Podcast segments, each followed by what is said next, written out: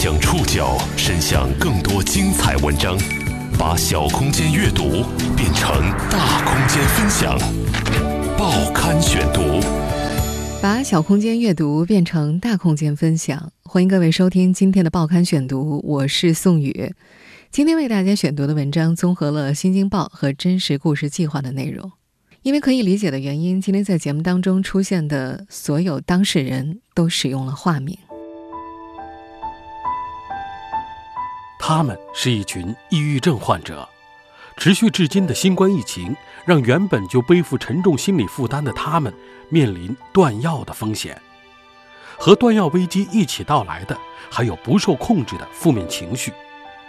重重危机下，他们中的部分人开始了自救。并积极行动起来，去援助处境更加凶险的病友，通过各种渠道帮病友们购药，通过微博、微信彼此取暖。在疫情的煎熬中，他们一次次重建内心。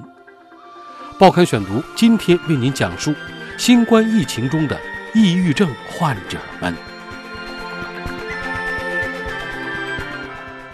不知道有没有像我一样受疫情影响？难以外出拿药的抑郁症患者朋友们呢？二月八号凌晨四点二十三分，二十岁的大二学生轰仔仍然没有睡着。他掏出手机发了一条微博，把自己购药成功的经验分享给病友们。去年十二月，这个女孩再度被确诊为重度抑郁，开始按照医嘱每天服一次药，一天一片。今年春节回福建老家的时候，他随身携带了二十八天的量，原以为足够春节期间在家服用，但是受疫情影响，假期延长，他的药不够了。他辗转难眠，通过网络求助，几经周折，终于买到了药。疫情之下，全国多地封闭管理，湖北内外的近百名心理精神疾病患者都面临断药的问题，他们纷纷开始通过网络求助。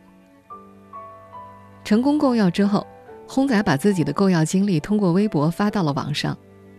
也是从这条分享购药经验的微博开始，他当上了病友们的志愿者。借助网上医疗平台购药、互相转赠、远程代购等自救途径，帮助病友们解决断药的问题。这样的志愿者不止他一个，有多位患者通过微博、微信群互助购药，彼此取暖。国家卫健委二月十八号的通知当中，特别关注了封闭管理区居住的严重精神障碍患者，要求采取送药上门、远程医疗等方式，保障患者居家治疗。这意味着双向情感障碍等严重精神障碍患者或将率先得到更多获救的渠道。在官方救助渠道开启之前。这些抑郁症患者们已经开始了自救与互助。二十岁的福建女孩轰仔就是成功自救的一员。报刊选读继续播出：新冠疫情中的抑郁症患者们。二零一九年年底，大二女生轰仔再次确诊重度抑郁、重度焦虑，这距离她第一次发病大约一年半。再次确诊之后，她开始按照医嘱每天服药一次。在精神类药物的副作用之下，他产生了嗜睡、恶心、四肢乏力等明显的躯体化症状。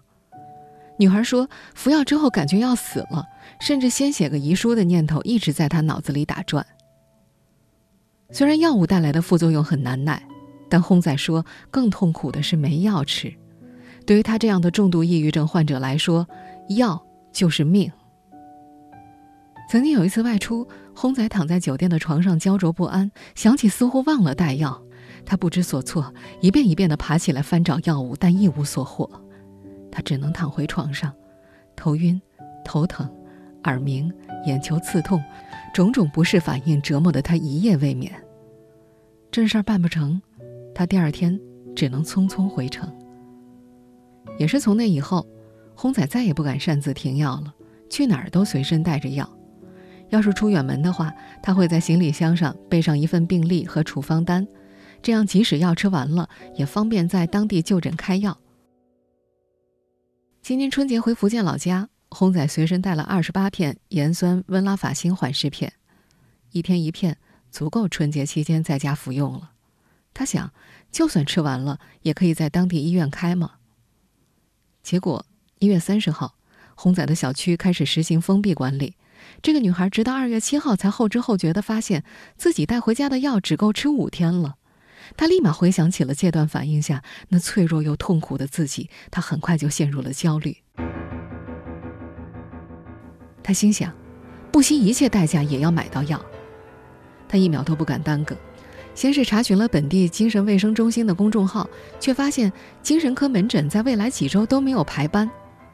这时，夹在病历和一沓处方单中间的一张卡片掉在了地上，他捡起来，发现是复诊医师的名片。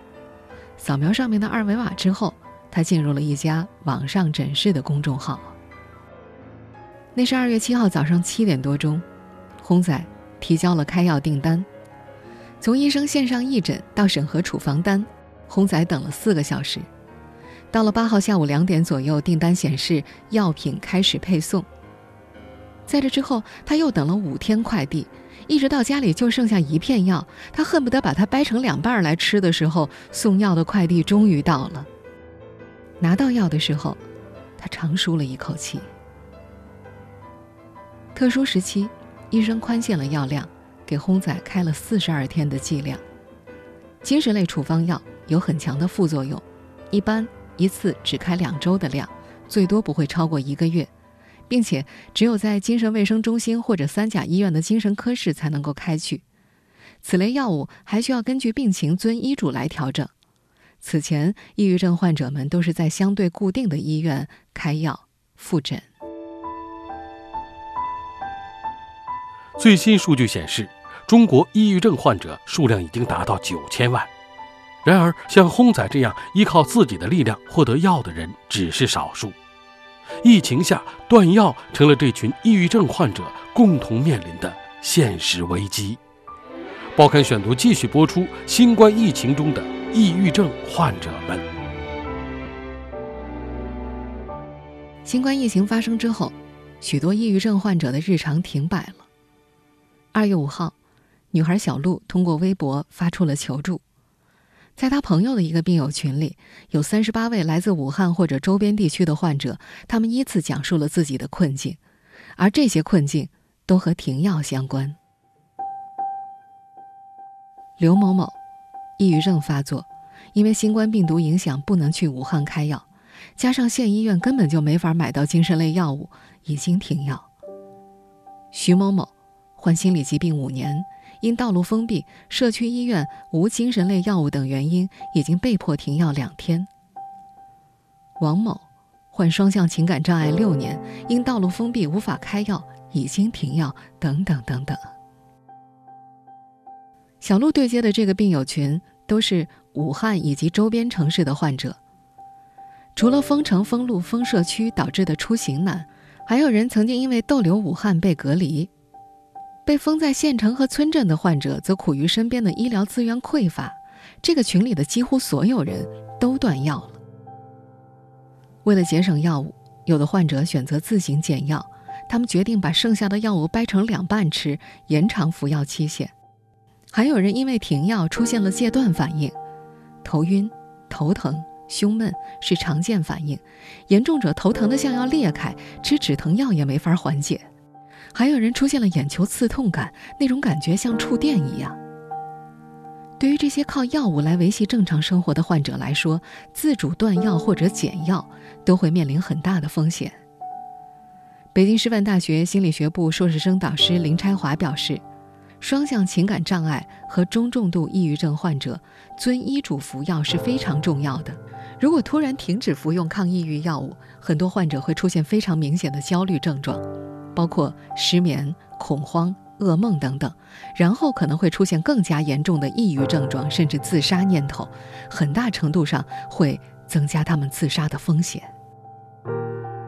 林拆华还说，每个患者的停药过程都有其独特性，不管是开始服药还是逐渐减药，都需要在医生的严格监控下进行。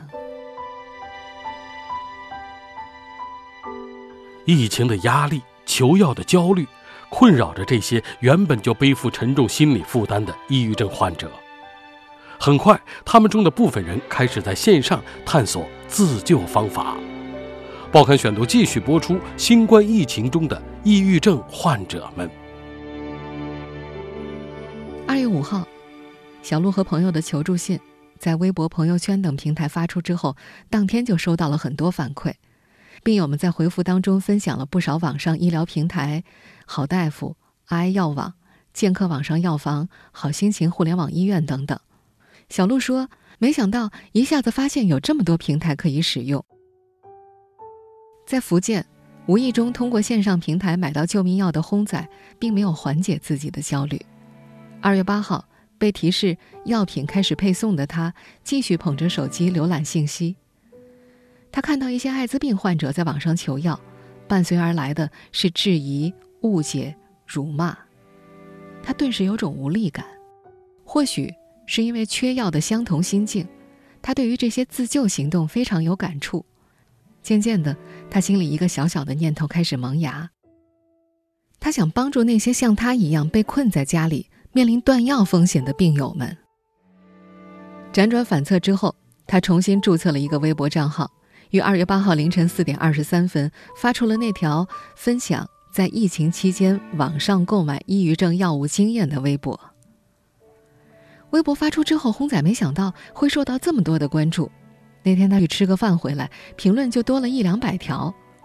有人反映所需药物缺货，有的网上医疗平台快递发不到湖北，还有人表示愿意无偿赠药，有部分平台也通过官博主动跟他联系。两天之后，他的这条微博的转发量就超过了六千。由于湖北地区患者反映的问题是最为集中复杂的，洪仔和此前联系的一位武汉病友又组建了一个叫做“疫区病友互助群”的微信群。他们通过私信联系那些求助者，很快就有来自武汉、黄冈、宜昌、仙桃、荆州等地的近五十位患者进群。在各自组建的互助群里，轰仔和小鹿。都承担起了志愿者的工作，他们收集病友需求，分享购药经验，对接平台客服。轰仔说，他会把他所能找到的所有渠道都发给病友们，也提倡大家把尝试成功的途径都发到群里，比如通过什么方法买到了哪些药，花了多长时间等等。小鹿还负责和不同渠道的平台沟通，经过联络确认，他发现。湖北以外地区，除了少数二类精神药品之外，几大平台都是可以发货的。而且有的平台即使没有处方，也可以在线通过问诊的方式，由医生给出用药建议，经过药师审核之后开药。在湖北当地，也有平台可以通过中国邮政 EMS 发货，发往武汉还可以走顺丰绿色通道。购药下单成功之后，群里的病友们都松了一口气。到了二月十四号，早先下单的患者已经有人反馈收到药了。其他人虽然还没收到药，但也不那么焦虑了。小鹿说，此前在群里求助的病友们大多都反馈了好消息，他们能够买到药了。但很快，被寄予厚望的网上平台又出现了新的状况。最近，小鹿又被拉进了一个病友群，反馈集中在平台不发货，有的病友。下单九天了都还没发货，询问客服回答的也很模糊。他联系之前沟通过的平台工作人员，得到的回复是平台最近爆单了。工作人员解释，他们已经调配二十多人志愿服务运营部，仓库的人都是二十四小时打包发货，但订单实在太多了。这家平台有北京、温州、广州和徐州四个仓库，但只有徐州仓可以发往湖北。是政府指定的给湖北配送物资的专线，有时候徐州库房没货，就只能从广州和温州顺丰调到徐州，再从徐州 EMS 发往湖北。平台药物缺货，配送困难，这些抑郁症患者开始新一轮的自救尝试：代购、赠药、云药。病友们想尽一切办法解决缺药问题。报刊选读继续播出：新冠疫情中的抑郁症患者们。在这些患者的自救尝试当中，有很多人选择了转赠药品。福建的轰仔说，有病友委托在医院工作的亲友邻居帮忙转交，一手病历，一手拿药。也有很多愿意无偿赠药的朋友联系到有需要的患者，经病历或者处方单、药盒等信息核实之后，再转寄给对方。这让轰仔很感动，有很多转赠人都是自付邮费的。还有一些身在武汉的病友，通过外卖跑腿服务，把自己的药匀给那些出门不方便的同城群友。还有主动帮助代购的，一位曾经患过抑郁症、现在已经康复的重庆网友主动联系到了轰仔，他表示自己家附近有很多家医院的药店，只需要提供医生的处方单，就可以帮助大家买到所需的药品。有来自湖北黄冈的患者在群里求助之后，五天就收到了这位重庆网友通过邮政快递送达的药物。在轰仔的那个互助群里，有一部分身在武汉的病友通过这样的方式拿到了急需的药物。根据病友们的反馈，这比平台到货的时间要短得多。小鹿也遇到过很多相似的例子。有一位湖北病友的药管制非常严格，在所有平台都买不到。最后，通过网友联系到了河南焦作一位精神科的医生，把那位患者的身份信息、诊断证明发给了那位医生，医生则通过医院开了药，然后再通过邮政快递寄给他。为了尽快帮助更多人解决药物问题，轰仔每天都要回复大量的病友留言，最长一天回复七八个小时。在每天晚上临睡前，他都会看上一遍私信，确认求助的病友们是否已经收到药了。为了保护病友们的隐私，他尽量少问话，积极提供各种求助途径。截止到二月中旬，已经有近百人向他求助了。为这些患者们提供帮助的人也越来越多。在一个疫区互助群里，轰仔看到一位病友分享了自己的经历。那位病友说。我的医生主动来问我是不是缺药，已经安排助理给我们寄药了。不久前，轰仔的群里也来了一位医生，这给了病友们很大的信心。轰仔说，之前大家像没头苍蝇一样找信息，现在可以直接跟医生对接咨询开药，私人快递也可以比较快的到达。他觉得这比很多安慰都更加有用一些。疫情的持续给不少抑郁症患者带来了新的心理困扰，外界各种复杂的负面消息影响着他们和这个世界相处的能力。他们中的部分人甚至会不受控制地冒出各种各样的负面念头。报刊选读继续播出：新冠疫情中的抑郁症患者们。对于健康人来说，面对疫情的第一反应是保护好自己。保护好家人，但有一些抑郁症患者本来就消极厌世，一条医护人员被感染的新闻可能会让他们产生一种强烈的幸存者内疚的心理。在病友群里，有人发言：“如果我能得肺炎就好了。”很快就引来一些附和。他们中的一部分人甚至会冒出这样的念头：死于肺炎，或许是他们能想到的最得体的死亡方式，可以避免与自杀有关的社会舆论的压力。北京师范大学心理学部硕士生导师林拆华表示，和任何一个普通人一样，已经诊断的心理疾病患者也会出现一些相似的应激反应，外界的一些压力因素。比如疫情带来的压力，就可能会影响这些患者的病情进展，甚至可能会增加躁狂或者是抑郁发作的几率。基于此，不少专业团队也在通过远程心理咨询等方式提供帮助。从一月二十七号开始，林拆华所在的北师大团队就面向全国公众公开了疫情心理支持热线。这部热线我们也曾经介绍过，是四零零幺八八八九七六。除此之外呢，他们还有网络辅导服务。从一月二十七号开始，他们接到大量来访者的求助，其中因为抑郁等相关情绪来电的大约占百分之六到百分之七，百分之五左右的人都曾经有过心理问题。但是，有一些病情严重的抑郁症患者，反而不愿意拨打心理咨询电话求助。二十六岁的任可也曾经是一位重度抑郁症患者。二零一八年末康复之后，他开始创业，开了一家抑郁研究所，专门陪伴抑郁症患者，病友们都管他叫所长。疫情发生以来，任可一直在线上平台直播讲解抑郁以及心理学相关的知识。除此之外呢，他还会匀出一小部分时间来进行一对一的心理援助。他说，抑郁症患者特别能够共情。虽然从大年初一开始，有公益组织和互联网企业在线上开展了心理援助，为公众开放二十四小时咨询热线，但是有些病情特别严重的抑郁症患者反而不愿意拨打这些电话。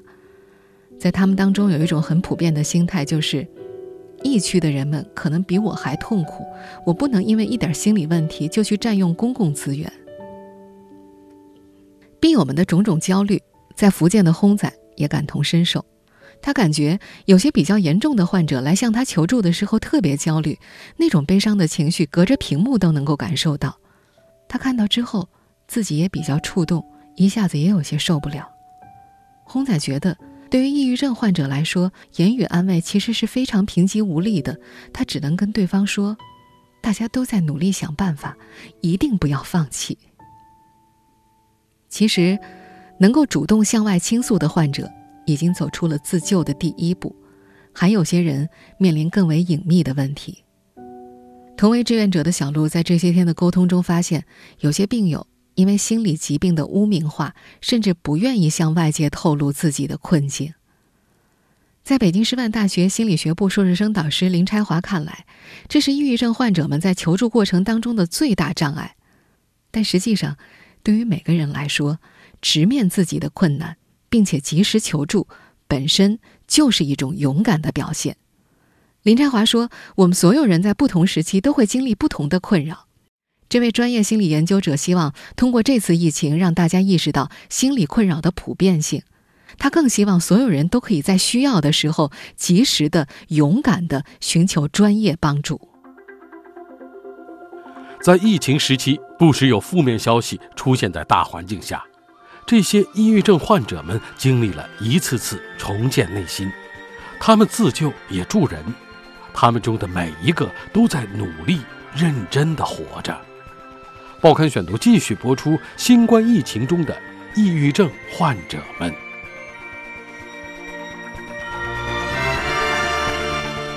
作为专业的心理医生。北京师范大学心理学部硕士生导师林拆华为可能出现心理问题的朋友提出了不少建议，比方说，留意导致自己出现心理状况的触发事件，比如像离异问题、亲人离世或者其他一些悲伤的事情等等。同时还应该留意一些征兆，比方有些抑郁患者可能会发现自己会社交回避，双向情感障碍患者。可能会睡眠突然减少，其他可能出现的变化还包括食欲暴增或者食欲暴减。林昌华建议，如果出现这些触发事件和征兆，应该采取一些相应的行动，比如说保持惯常的睡眠习惯，更好的进行人际沟通，获取一些社会和家庭的支持，包括去接受专业的帮助等等。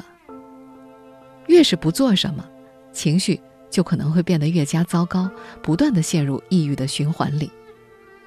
林拆华建议要尽量安排一些让自己比较愉悦的活动去改善情绪，也可以尝试一些认知的技术，有意识的识别和挑战自己的负面思维。开始做志愿者的轰仔，也清楚的感受到了这一点。较早关注疫情的他，前些天一直处于焦虑当中。他说：“之前每天刷新闻，越刷越难受，整个假期都过得比较差。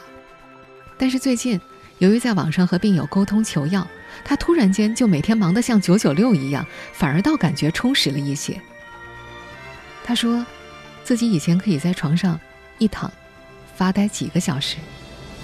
如今虽然忙，虽然在做志愿者的过程中也会出现一些力有不逮的遗憾，但是。”做这些事情，起码要比发呆更有意义。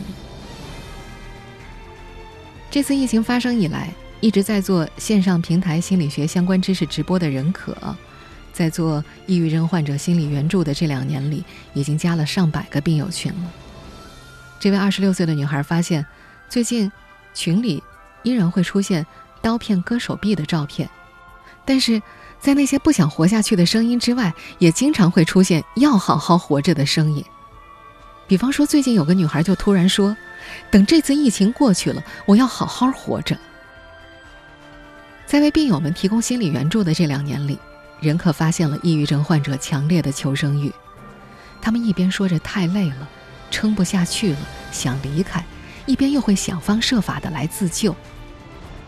对于这些在想死的念头和求生欲之间挣扎的抑郁症患者们，仍可觉得，不是所有的自杀干预都需要说教和劝阻，有时候只是需要有人教他怎么给自己放个假。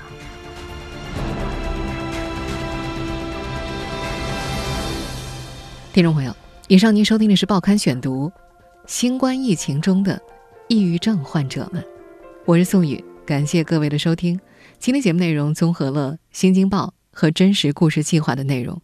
收听节目复播，您可以关注《报刊选读》的微信公众号“宋宇的报刊选读”。我们下期节目时间再见。